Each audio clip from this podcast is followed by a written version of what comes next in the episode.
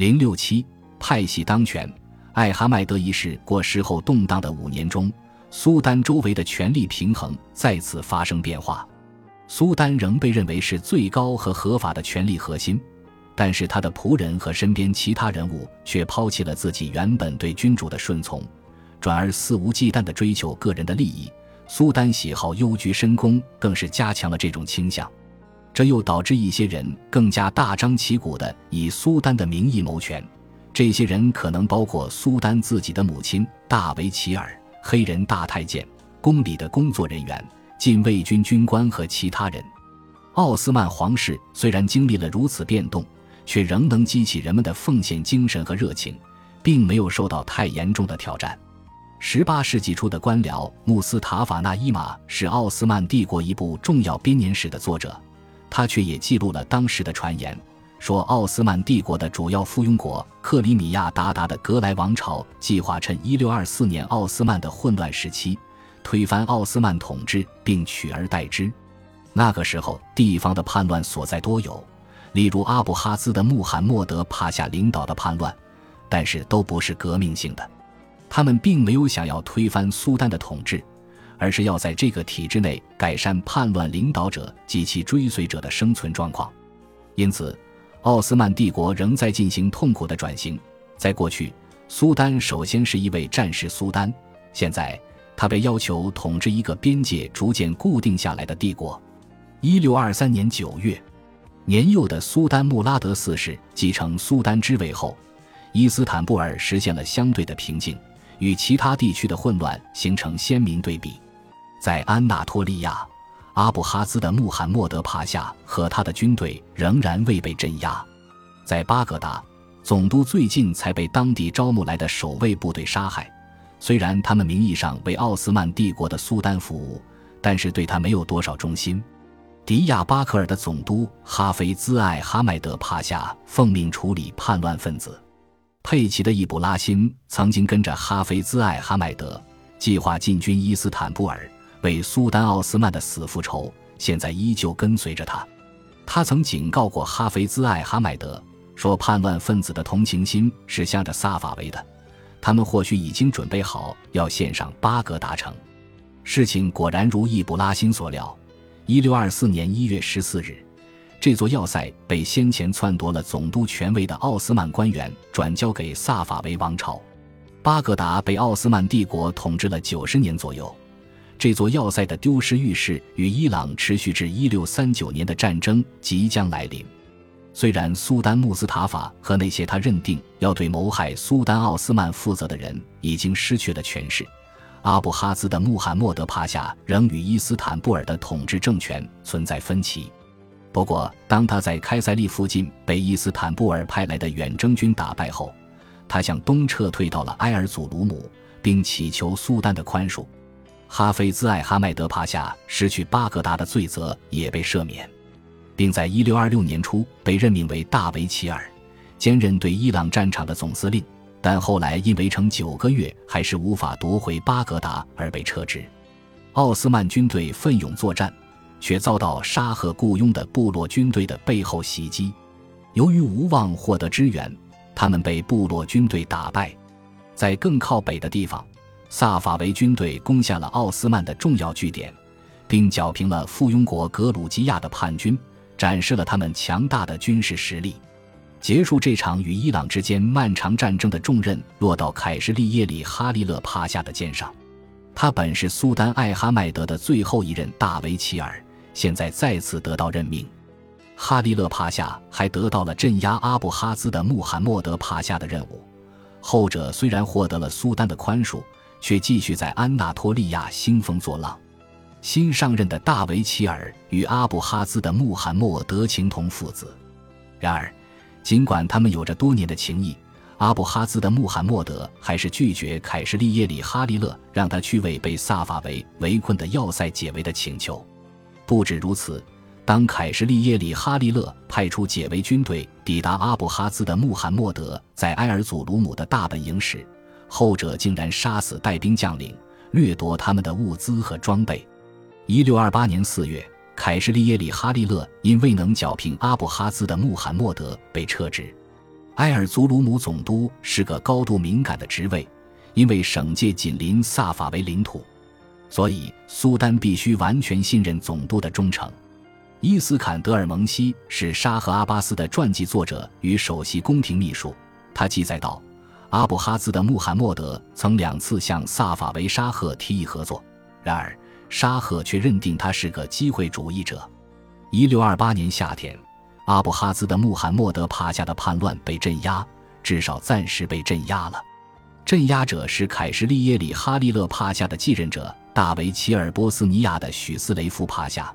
他是第一个担任大维齐尔职务的禁卫军总司令。波斯尼亚的许斯雷夫奉命完成凯什利耶里哈利勒的任务，夺回巴格达。在他向巴格达前进的路上，与边界地区多次遭遇萨法维部队的袭击。部队在一六三零年九月抵达巴格达城外，欲以围城方式夺回这城市，但奥斯曼军队在花费巨大的军事行动中再次遭遇灾难性的惨败，撤退回马尔丁过冬。一路遭受萨法维军猛烈的骚扰，奥斯曼为第二年设计的作战计划不得不被放弃。波斯尼亚的许斯雷夫帕夏被解职，哈菲兹艾哈迈德帕夏再次获得权力，成为大维齐尔。学者卡蒂卜切莱比于巴格达战役期间，在波斯尼亚的许斯雷夫帕夏部队里担任行政职务。依他的记载，虽然战役失败，且部队仍对前线困难记忆犹新。但他们仍然希望波斯尼亚的许斯雷夫继续当他们的总指挥，对他被撤职一事愤怒不已。哈菲兹艾哈迈德帕夏刚好相反，他是苏丹穆拉德四世的母亲科瑟姆苏丹周围的小圈子和他的盟友黑人大太监主义的人选。在苏丹艾哈迈德统治下，哈菲兹艾哈迈德担任过许多高级职务，他与科瑟姆苏丹的过去有着密切的联系。还娶了苏丹穆拉德的妹妹艾谢。由于苏丹穆拉德继承王位时年纪尚小，科瑟姆苏丹作为摄政，在治理国家方面享有前所未有的权力，一直到穆拉德执政晚期。一六三二年初，波斯尼亚的许斯雷夫帕夏的解职使首都陷入混乱，就像当年穆斯塔法退位后的乱局。编年史家佩奇的易卜拉欣将政局之混乱比喻为马蜂窝。卡蒂卜切莱比则将混乱的状况归咎于雷杰普帕夏，他是波斯尼亚的许斯雷夫帕夏在伊斯坦布尔的代理人，而且他自己也有当上大维齐尔的野心。最后，苏丹穆拉德屈服于叛军部队发出的最后通牒，亲自来到部队面前，他们则要求苏丹交出哈菲兹艾哈迈德帕夏，并当着苏丹的面将他砍死。雷杰普帕夏接替哈菲兹艾哈迈德成为大维齐尔，哈菲兹艾哈迈德帕夏再次担任大维齐尔时，帝国司库和禁卫军总司令亦随之换人。人们认为新接任者在波斯尼亚的许斯雷夫帕夏被解职一事上有罪，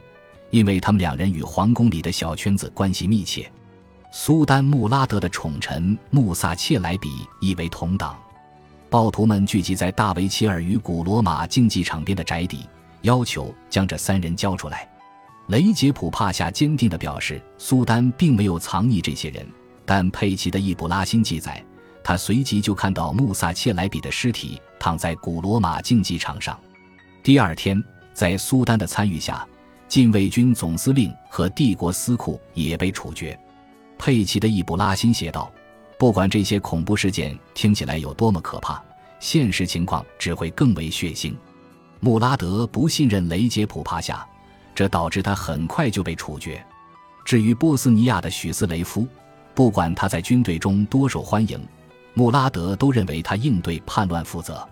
政府密探被派往安纳托利亚的托卡特城寻找波斯尼亚的许斯雷夫，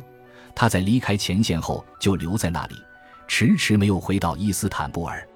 托卡特的人民试图阻挡这些密探进城，却被打败。波斯尼亚的许斯雷夫最终还是被处死。阿布哈兹的穆罕默德帕夏的故事尚未结束，他已经有了第二个机会，却再次未能完成使命。不过，在1628年，他还是被任命为波斯尼亚省总督，远离他的权力核心，也远离他的支持者。阿布哈兹的穆罕默德帕夏参与了巴尔干地区的战事，在一六三二年成为鄂齐省的总督，这是位于多瑙河畔黑海北部的省份。奥斯曼在这里监管着这块富有战略价值的地区。一六三三年，在规划一个新的军事行动时，他就在苏丹穆拉德的身边。但是，一六三四年，苏丹穆拉德已经无力抗拒他政敌的强烈要求，将他处死。他从靠叛乱起家的总督到皇室亲密伙伴的政治生涯走到了尽头。穆拉德下令赐予阿布哈兹的穆罕默德庄重的葬礼，苏丹亲自骑马行进在吊唁队伍中。他被葬在绝井人穆拉德帕夏的陵园里，后者于1608年堪平第一波杰拉里叛乱，这是一种荣誉。他显示，在盖棺定论时，他没有被看作是一个叛乱者，在苏丹眼中。他仍然是帝国统治阶级的忠贞成员。奥斯曼旅行家兼作家艾弗里亚切莱比和阿布哈兹的穆罕默德帕夏一样，都有高加索人血统。一六四六年，他正在埃尔祖鲁姆工作，在他著名的旅行之书里，他记录了在那里出现的一名自称是阿布哈兹的穆罕默德的男子。这名男子说，在苏丹的默许下，他在一六三四年躲过一死。潜逃至达达尼尔海峡边的盖里伯鲁，之后他在阿尔及尔当了七年海盗，在战斗中被捕后，又在丹麦待了七年多。接下来的三年，跟着葡萄牙海军到印度洋，然后旅行到印度和中国，最后途经中亚和伊朗，终于回到埃尔祖鲁姆。艾弗里亚切莱比的直属长官埃尔祖鲁姆总督把这个故事报到伊斯坦布尔，当局迅速对故事展开调查。要发掘事情的真相，一名官员受命即刻启程前往埃尔祖鲁姆，要处死那名男子。埃尔祖鲁姆总督因为热情招待过那名男子被解职。苏丹曾参加阿布哈兹的穆罕默德葬礼的事，此时又让人们怀疑棺木里装着的尸体是否真是他本人。人们难以相信苏丹穆拉德会对曾经的叛乱之徒公开表达他的感情。传言说。棺木里装着的一定是穆拉德刚刚处死的一个弟弟，要不然里面躺着的就是他叔叔穆斯塔法。他用这种方式把他从皇宫里的监禁处运出去。但是亚美尼亚教士凯马赫的格里戈尔认识一些裁缝，他们会在工作中和皇宫中的人交流小道消息。其中一个裁缝声称曾和绞死阿布哈兹的穆罕默德的刽子手说过话。对格里戈尔来说。这足够说明问题了。不过，阿布哈兹的穆罕默德的死特别触动了很多亚美尼亚人，因为根据格里戈尔的说法，阿布哈兹的穆罕默德很长一段时间曾经在埃尔祖鲁姆和亚美尼亚人生活在一起，并且很关心他们的生活疾苦。这位传教士说，阿布哈兹的穆罕默德是一个真心爱基督徒，尤其是被压迫的亚美尼亚族群的人。他是一个为自己的国家尽心尽力的人。也是不带歧视的热情关心所有弱势群体的人。本集播放完毕，感谢您的收听，喜欢请订阅加关注，主页有更多精彩内容。